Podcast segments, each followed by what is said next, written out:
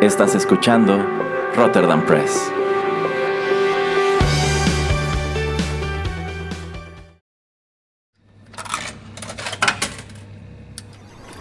Los videojuegos han deleitado tus sentidos en la pantalla y ahora lo harán en la radio a través de su música.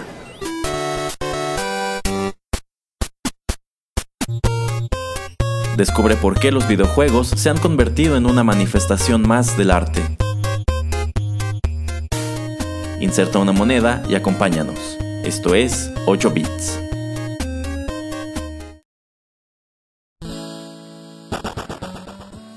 Hola amigos, qué gusto saludarlos en estos micrófonos y darles la bienvenida a la emisión 44 de 8 bits, un acercamiento a los videojuegos a través de la música. Los saludan Erasmo y no puede faltar el señor Juanito Pereira. Claro, obviamente que no puedo faltar, aquí estoy. No, ya sé, señor Pereira, usted es como un parásito, así que está aquí permanentemente en, en, la cabina. Cada que me asomo aquí está metido, pero bueno, en vista de que está aquí me ayudará a grabar el programa de hoy, que la verdad eh, abordará un excelente juego. Yo considero que esa es la palabra para referirlo. ¿De qué título se trata, señor Pereira? Agradezcame que le traje este título. Eh, Está bien, señor Pereira, le doy ese crédito. ¿De qué juego se trata? De Bioshock Infinite. Así es, Bioshock Infinite que apareció para el PlayStation 3 en el año 2013 y es el tercer título de la serie Bioshock, la cual es desarrollada por un estudio interesantísimo que es Irrational Games. Entonces, a lo largo de este programa escucharemos música de este juego y pues abordaremos por encimita los anteriores y nos enfocaremos en el presente, Bioshock Infinite. Así que sin mayor preámbulo, vamos con música y regresamos en el bloque siguiente.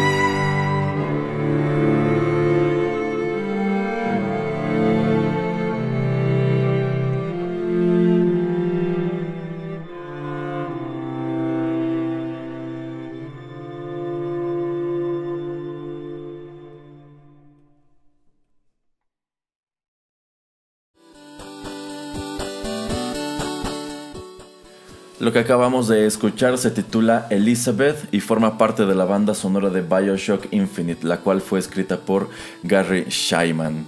Y bueno, Elizabeth es uno de los personajes principales de este juego, junto con Booker DeWitt. A ver, señor Pereira, platíquenos un poco sobre ellos. Bueno, pues Booker DeWitt es el personaje que el jugador controla. Elizabeth, pues, es la chica que básicamente le dan. Al principio del juego te dan una tarea. Estás como contratado por no sabes quién. Para ir a este pueblo en el cielo de Colombia, Colombia.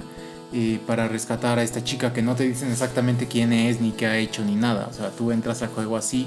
Entonces Booker DeWitt es el personaje, pues, no sé, se puede llamar, no es un asesino a sueldo, sino simplemente es como un fixer, ¿no? En cierto sentido.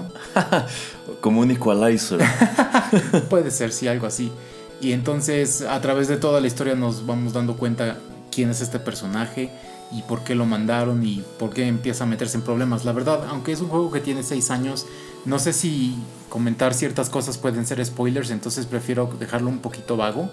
Pero en fin, el chiste es que esta chica Elizabeth está pues este presa en, en, la, en el tope de una estatua que es la que referencia a, Columbia, a esta ciudad.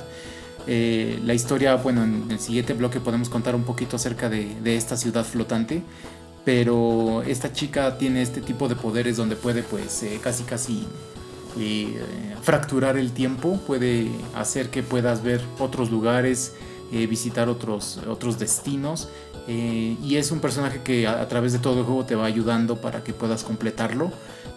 No es simplemente una chica que pues es una princesa, como se dice, ¿no? en el castillo que tiene que ser rescatada, sino que en verdad te puede ayudar mucha gente se quejaba o se ha quejado de que a veces está como en la línea del fuego, pero pues en realidad no puedes herirla, entonces no es tanto problema que, se te ponga enfrente. Y pues eso es todo, o sea, eso es todo. estos son los dos personajes principales del juego que pues, a mí me gusta mucho la interacción que tienen entre ellos dos. Se siente como una buena historia que tal vez pudieran después trasladar a una película.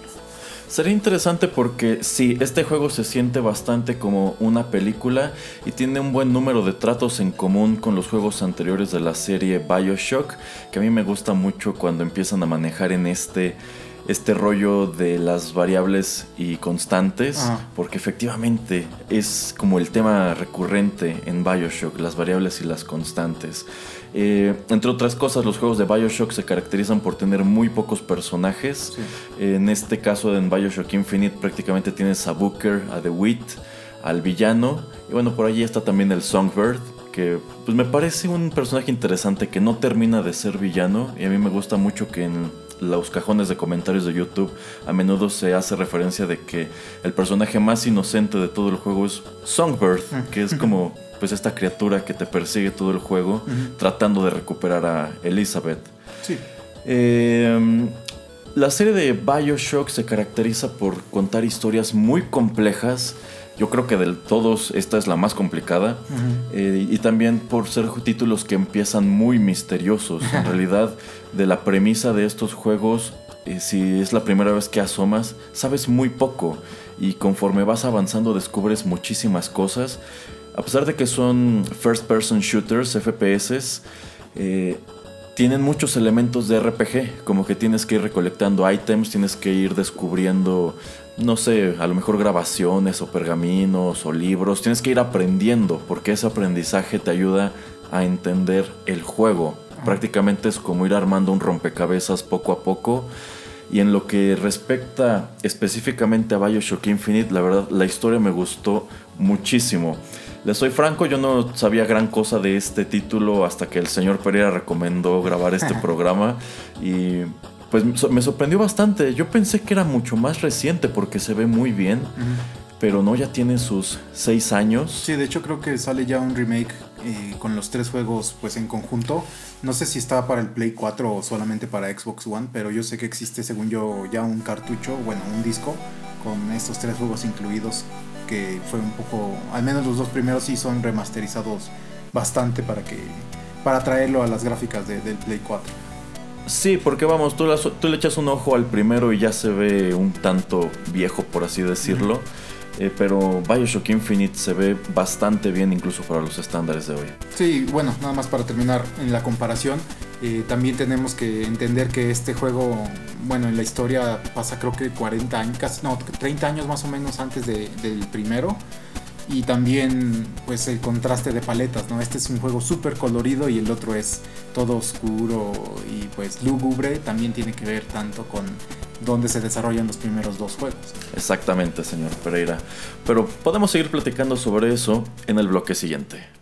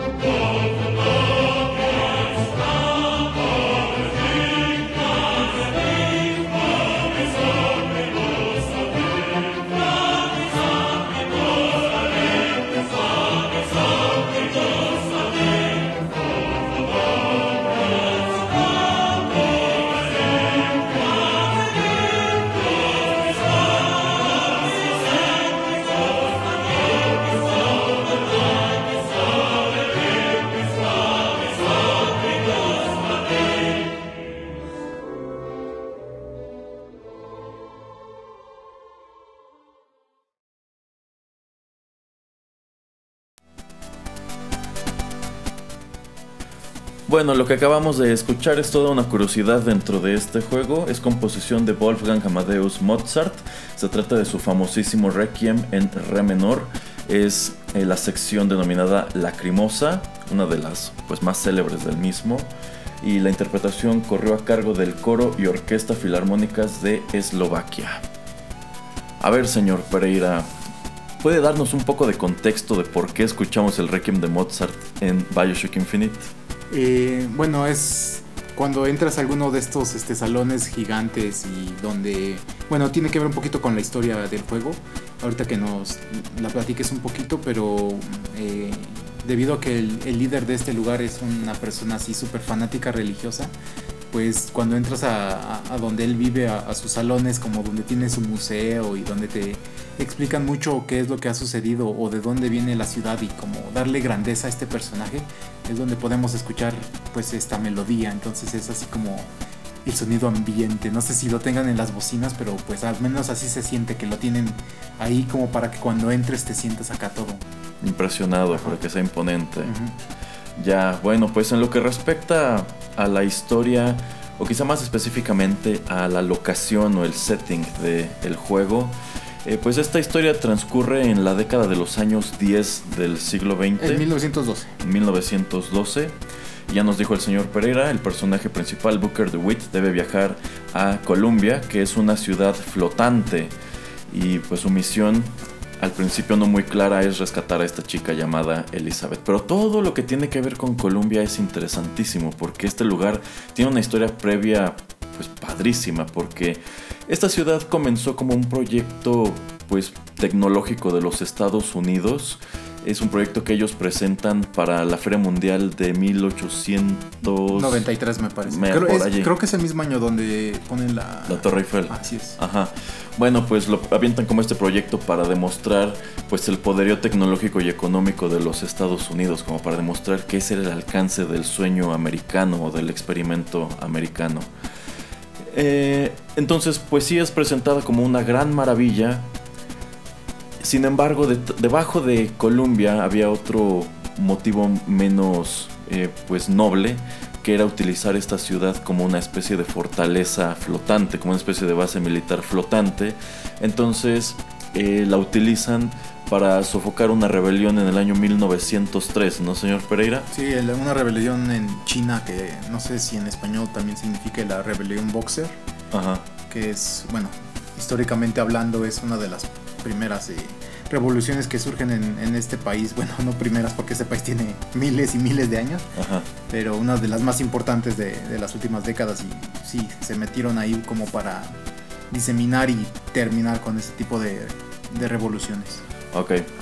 Entonces, eh, surge en Colombia una figura eh, que se convierte en el líder como de la clase alta de los habitantes, porque es una ciudad que está pues dividida en una clase alta y una clase baja. Este líder se llama eh, Zacharias Comstock, quien se convierte en una especie de celote, de silot, un fanático religioso que pues además de apoderarse de la ciudad, le da todo un giro a su modus vivendi sobre todo basado en una interpretación muy radical de la, de la doctrina cristiana y las cosas se salen de control. Entonces el gobierno de Estados Unidos le pide que regrese porque van a terminar con este experimento, pero él se rehúsa.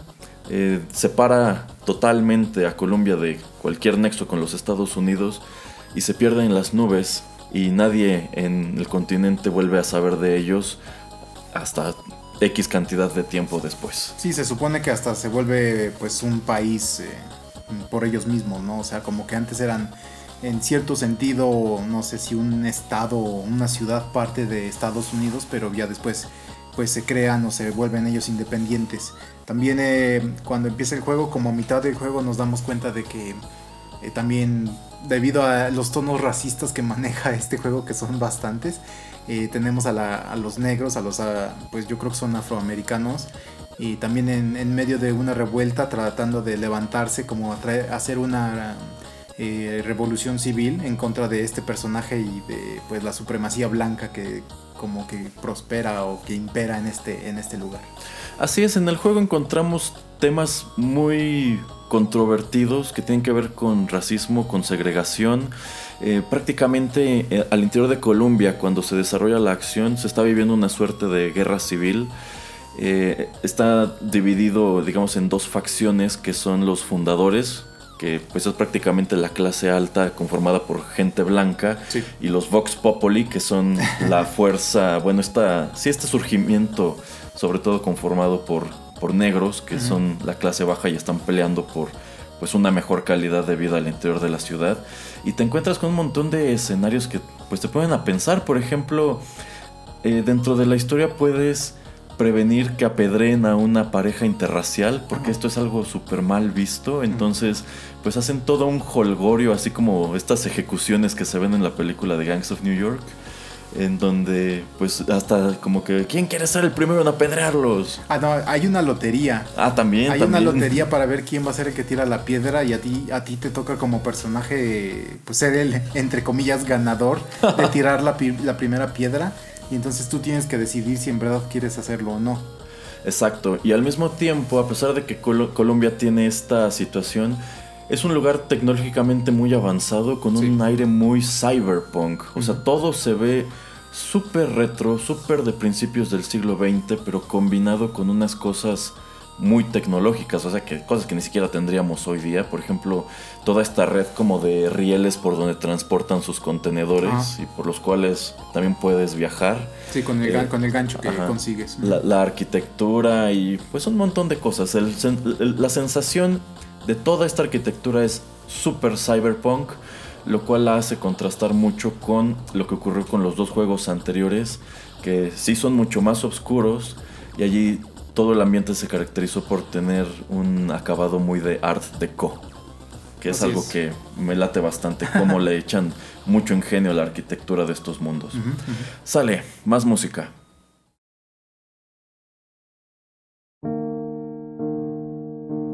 There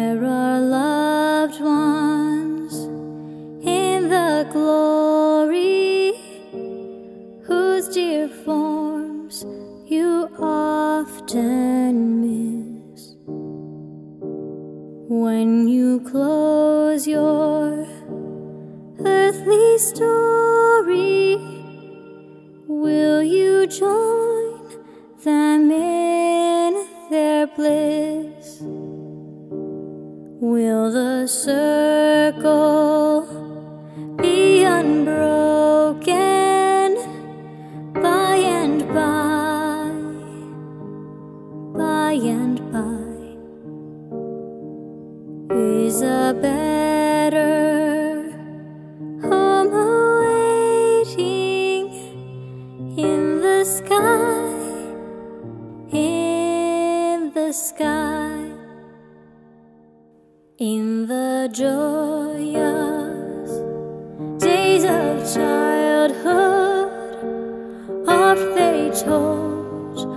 of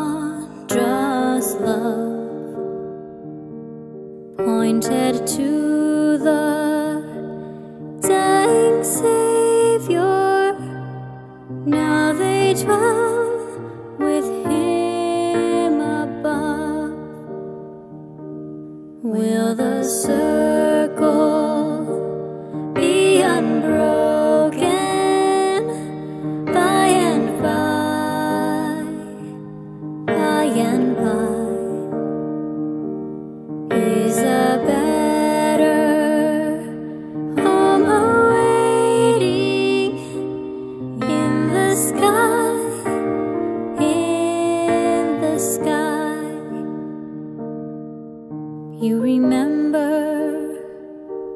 songs of heaven which you sang with childish voice. Do you love the hymns they taught you, or are songs of earth your choice? The circle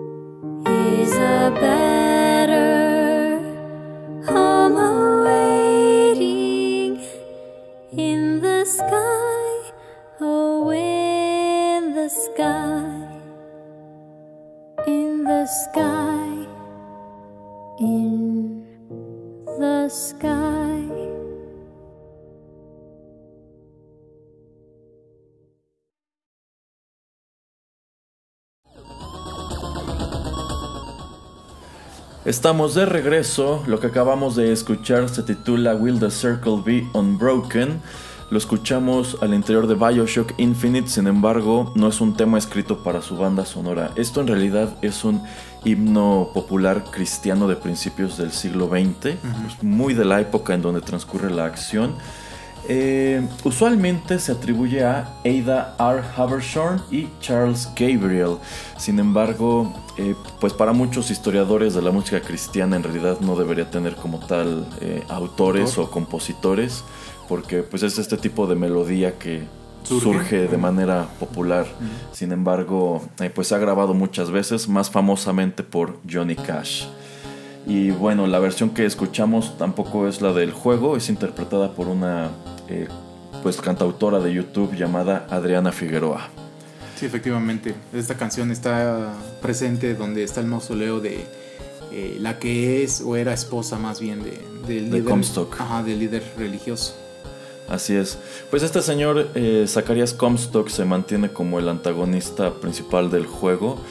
Eh, es prácticamente quien a lo largo del mismo está tratando de detenerte, Mm. porque tiene sus motivos para detenerte y para mantener el status quo que hay en la ciudad, aunque la verdad los giros que da esta historia están padrísimos.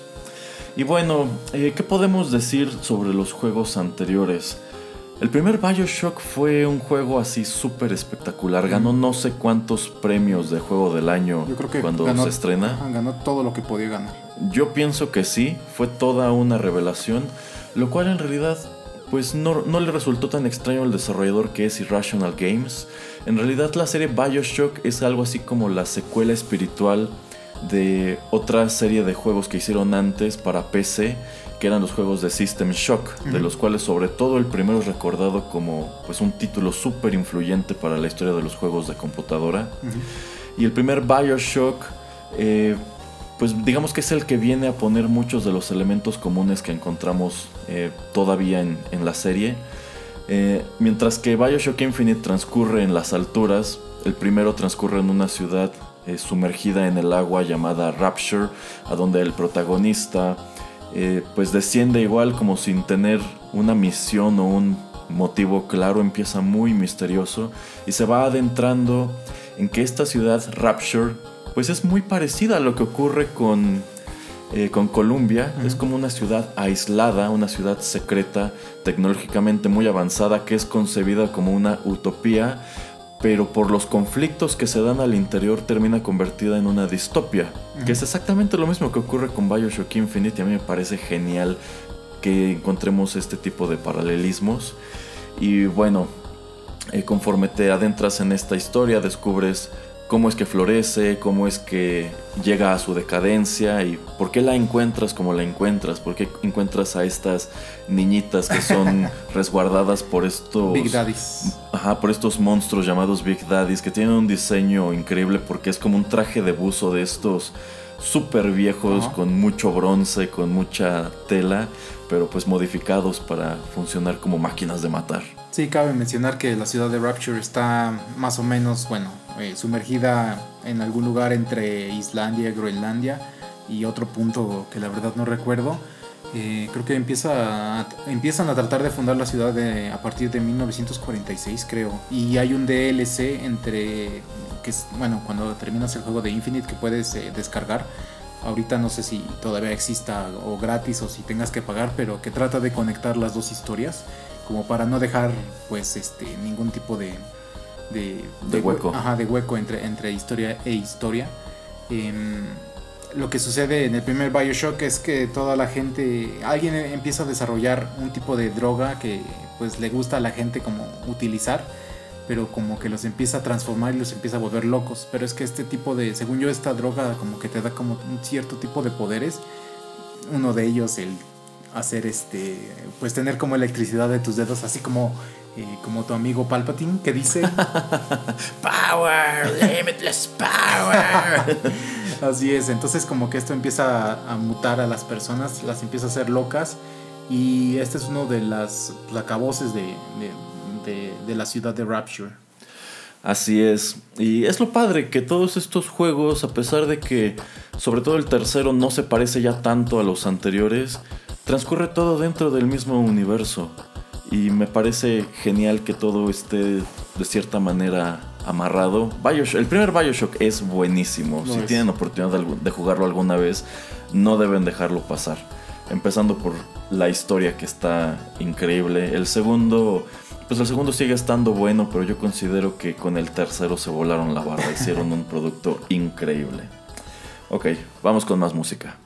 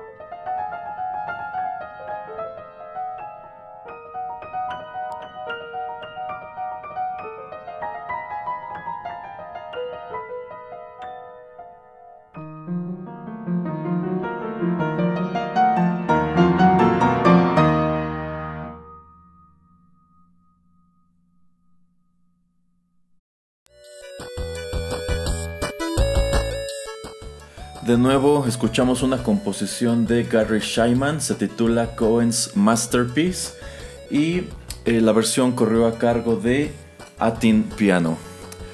Bueno, eh, ¿qué podemos decir sobre este compositor? Yo creo que es un acierto que contrataran a este individuo porque eh, pues quizá no le suene mucho su nombre, pero es una persona que tiene mucha experiencia escribiendo música, no tanto para videojuegos, pero sí para la televisión Y para el cine. y para el cine. Eh, quizá sus créditos más famosos en la tele sean Magnum PI con Tom Selleck. Yo creo que la gente que nos escucha. ¿Quién se acordará de esto? No, por eso. Yo, yo me acuerdo que cuando era niño todavía lo repetían ocasionalmente, pero en el canal 4, Ah, es lo que o te iba a sea, en, decir. en donde ya Ajá. no tanta gente lo veía. Eh, y también escribió la música para The A-Team, mejor conocido en el mundo de habla hispana como Los Magníficos, este famoso programa en donde aparecía el señor T, Mr. T. Lo cual, la verdad, es una sorpresa, porque esta música no se parece No, nada. a cualquier cosa que pudieras haber escuchado en The A-Team. Eh, también escribió música para una de las películas de la venganza de los nerds. Y en lo que respecta a videojuegos, además de haber trabajado en todos los títulos de la serie Bioshock, eh, también escribió la música de los dos títulos eh, situados dentro del universo del Señor de los Anillos, Shadow of Mordor y Shadow of War, que pues también son títulos que valen mucho la pena. Yo considero más el primero que el segundo. Pero pues qué padre, ¿no? O sea, encontrar a un compositor de este tipo que pues quizá por nombre no es tan famoso, pero tiene mucha trayectoria y que lo hayan traído a participar en un juego tan ambicioso. La banda sonora de este BioShock en Infinito me, eh, en específico me encantó. Yo creo que de los tres juegos es la mejor. Está muy variada, está muy, va muy acorde a la época en que transcurre la acción. Eh, es un muy buen trabajo. Incluso si no les interesara asomar el juego, mínimo ponerse a escuchar la banda sonora que está disponible casi toda en YouTube, vale muchísimo la pena. Creo que también está en Spotify. ¿eh? No, no sé Puede si ser, completa, pero puede por ser. lo menos en YouTube sí está súper completa. Si quieres hablamos de una vez de esta transformación de canciones que hizo para, para Ah, este, este bueno, juego. vale, vale. Bueno, pues tiene pues muchas canciones, no sé, 80s, 90s, que simplemente él toma y no sé cómo se, cómo- no sé el estilo que se manejaba en los años, en eso, principio de- del siglo XX, pero hay canciones, por ejemplo, la de Tears of Fears de Everybody Wants to uh, Rule the the World. eh, tiene otra de R.E.M. Tiene muchísimas canciones así que fueron populares que les tiene este tipo de estilo donde no sé si era este tipo de cuarteto que cantaba Ah, Barbershop Ajá, Quartet. así más o menos. Eh, se escuchan súper extrañas, pero a, a través de que vas pues jugando el juego hay varias radios, ¿no? Que pues obviamente era de lo que existía y si tenía electricidad esta ciudad flotante, pues muchas personas escuchaban la radio y simplemente tú puedes llegar a una, prenderla o apagarla y escuchar uno de estos temas que se me hace impresionante. Además, creo, no sé si son más de 15 temas eh, pues que él tiene que transformar para que se escuchen de esta manera. Entonces se me hace una inmersión muy, muy bizarra. Porque muchas de las canciones que él pone, por lo menos a mí me encantan en su versión real. Y cuando las escucho, la verdad yo digo, ¿qué es esto? Sí, vamos, esta es otra gran característica de la serie de Bioshock, que son juegos con elementos muy raros. Por ejemplo, otro, otra cosa que tiene que ver con la ciudad de Columbia es como eh, allí arriba existen como rupturas en el espacio-tiempo Mm. y la gente las toma como si fueran algo normal. Eh, Así de, ah, sí, esta- las cosas aparecen y desaparecen, o de pronto puedes asomar como a otros universos, pero es normal, pasa todos los días aquí en Colombia, entonces no, no te espantes. Es, parte es parte de- del folclore de lo que le da colorido a la ciudad. Sí, pero también me encanta cómo es- todo eso pasa a formar parte súper crucial de la historia. Ok, vamos con otro tema musical y pues aquí nos regresamos en el tiempo, como dice el señor Pereira.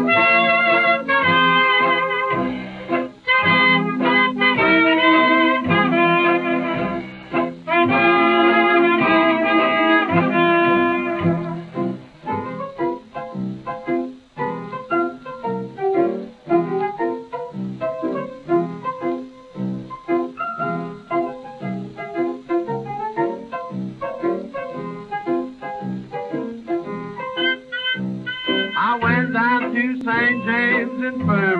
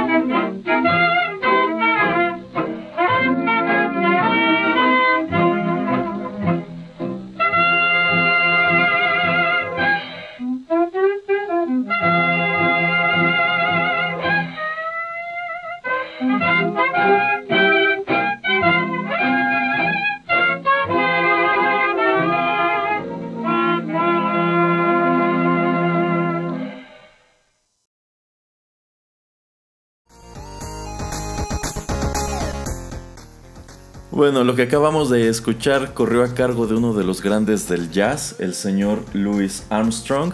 Él grabó esto en 1928. Se titula St. James Infirmary Blues. Es una pieza popular también. No se sabe quién fue su compositor y es otro de los temas que podemos encontrar al interior de Bioshock Infinite. Pues muy de la época, muy muy de la época. Eh, no solamente este juego recurre a transformar la música o a utilizar música de muchas décadas atrás. También el primer Bioshock eh, tiene mucha música ambiental, también encuentras así radios o sencillamente se escucha se escuchan cosas a lo lejos. Ah, Y pues aquel juego transcurre después de la Segunda Guerra Mundial y efectivamente lo que suena durante todo, es, durante todo ese título es música que pudieras haber encontrado en la radio en los años 40 y en los años 50. Sí, una cosa que le comentaba Erasmo fuera de micrófonos es cómo se me hace muy reminiscente, sobre todo el primer juego. Bueno, claro, con su debida pues comparación o diferencias, eh, cómo se me hace muy parecido Bioshock a la película de Shape of Water. De Guillermo del Toro. Ah, sí. Estoy muy de acuerdo, señor Pereira, sobre todo cuando vi eh, The Shape of Water, toda la secuencia inicial cuando la cámara desciende y va como por este corredor inundado y encuentra a la chica que está flotando en el agua, Ajá. todo eso está muy Bioshock. Además de que la música que él elige utilizar, pues dada la década en donde sitúa su historia, es 100% lo que puedes escuchar en el primer Bioshock. Entonces, yo no sé si Guillermo del Toro haya asomado alguna vez a estos juegos. Yo estoy casi seguro que sí, en vista de que le interesa pues todo este tipo de ficción y todo lo que tiene que ver con Lovecraft, porque el primer Bioshock también se siente muy Lovecraftiano. Entonces, eh, yo creo que sería genial que haya tomado como referencia para esa película Bioshock y si no, pues qué interesantes paralelismos. Y sería todavía más genial que él se decidiera a escribir un guion y filmar una película de Bioshock. Bueno, señor Pereira, en vista de que muchas de las cosas que decimos en, aquí en Rotterdam Press se han materializado, cruzo los dedos, ya que a Guillermo del Toro no lo van a dejar hacer la película de Las montañas de la locura de Lovecraft, a lo mejor se avienta una adaptación de Bioshock. Y Sería creo, que de, y creo que de los cineastas así, pues, importantes que hay en este momento en Hollywood, él sería muy adecuado para este tipo de, de historia. Sí, pues eh, simplemente también vimos un poquito de, o asomamos a todos los monstruos que ha hecho pues, en tantas películas. Eh, me gustaría, me encantaría ver un, eh, un Big Daddy, pues hasta cierto punto de verdad, o sea, no que solamente usen CGI. y a ver a- a- la manera en que mostraría a toda la gente loca, pero con efectos prácticos, que se me hace que a este señor le encantan los efectos prácticos. Eh, digo, lo vimos en Hellboy, entonces, pues imagínate, ¿no? Sí, yo creo que sería algo genial. Bueno, pues vamos con el último bloque musical del programa.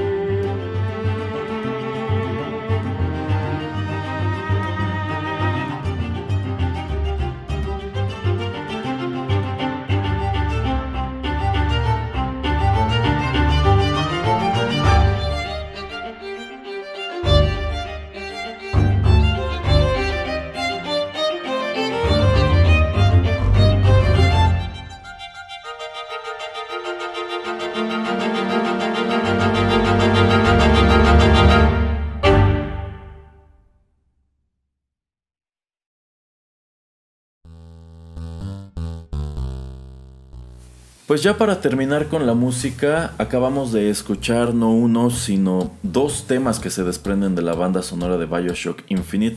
El señor Pereira tuvo una muy buena idea de ponerlos juntos porque hasta parece que uno termina o se disuelve para que arranque de inmediato el otro.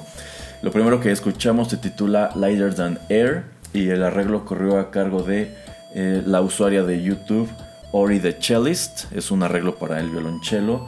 Y lo que escuchamos a continuación es la versión original del tema AD, escrito por Gary Scheinman, igual que el anterior. Efectivamente. Y bueno, no sé si quede sobre la mesa, señor Pereira, algo más que decir a propósito de este juego. Pues no, no creo mucho, simplemente creo que ya hay planes, no sé si ya se anunció, quieren sacar la segunda parte de este juego. Digo, ya tiene mucho tiempo que salió, pero pues como que uno sí se queda clavado al final para ver dónde pueden ir o explorar. La verdad no sé si utilizarían a los mismos personajes, sería interesante ver esto, pero pues sí, es, es un juego muy interesante, toda la serie es muy interesante y como comentaba antes, si no tienen eh, ninguno de estos juegos, pues si traten, traten de conseguirlos todos juntos porque como les decía, los dos primeros fueron remasterizados, entonces se ven muchísimo mejor. Así es, en lo que respecta a Bioshock Infinite, eh, tiene sus dos spin-offs que se llaman Burial at the Sea, que pues uno, son dos episodios, en el primero utilizas a Booker y en el segundo a Elizabeth, y son nada más como historias que tienen pocas cosas que ver con todos los juegos, son eh, como, pues sí, spin-offs muy cortitos. Me parece que el de Boreal de sí es el que trata de conectar este con el primero, ¿eh? Pero la verdad Ajá, no- sí, porque creo que en alguno de ellos incluso hasta regresas a Rapture, una cosa así.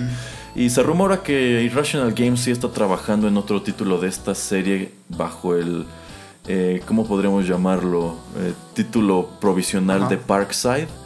Eh, esta noticia se dio el año pasado, en 2018, pero pues no se sabe si efectivamente es algo que vendrá a- al universo de Bioshock o es algo totalmente aparte, pero sin duda pues es un estudio con una historia de juegos muy interesantes y sea lo que sea que lancen, estoy seguro que los fans y que la industria en general estará súper atenta. Bueno, pues con eso llegamos al final de nuestra emisión 44. Muchísimas gracias por escuchar este programa. Esperamos que les haya gustado y no dejen de escucharnos en más contenidos de Rotterdam Press.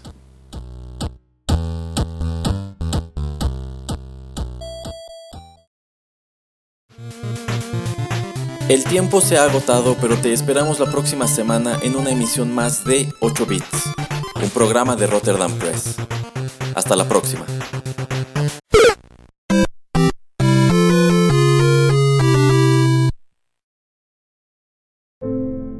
Estás escuchando Rotterdam Press.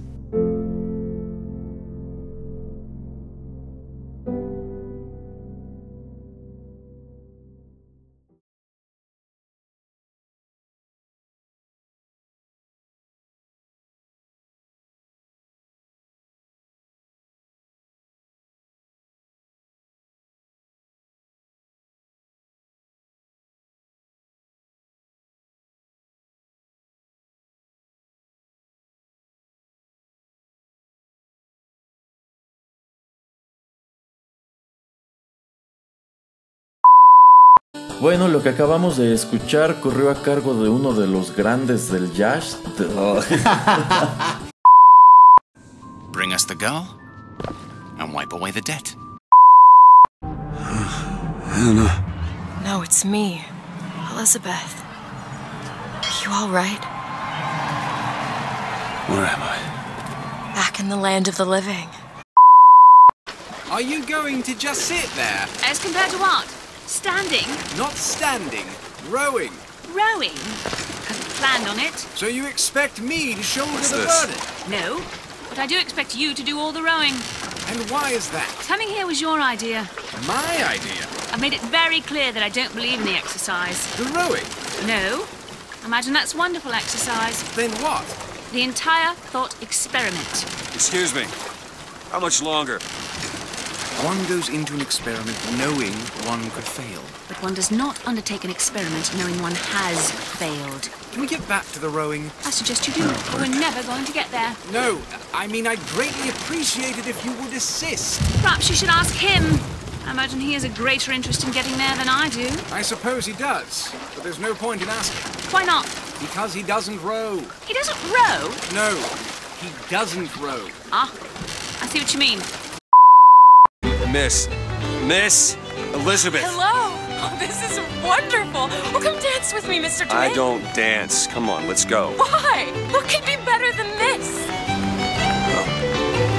How about Paris? Paris? How, I, I don't understand. How could we get there? That's where that airship's going, but if you want to stay and dance, we can. No, let's go! Come on, let's go! Come on, let's go right now! Heads. Or tails. Come on, let me through. Heads. Or tails.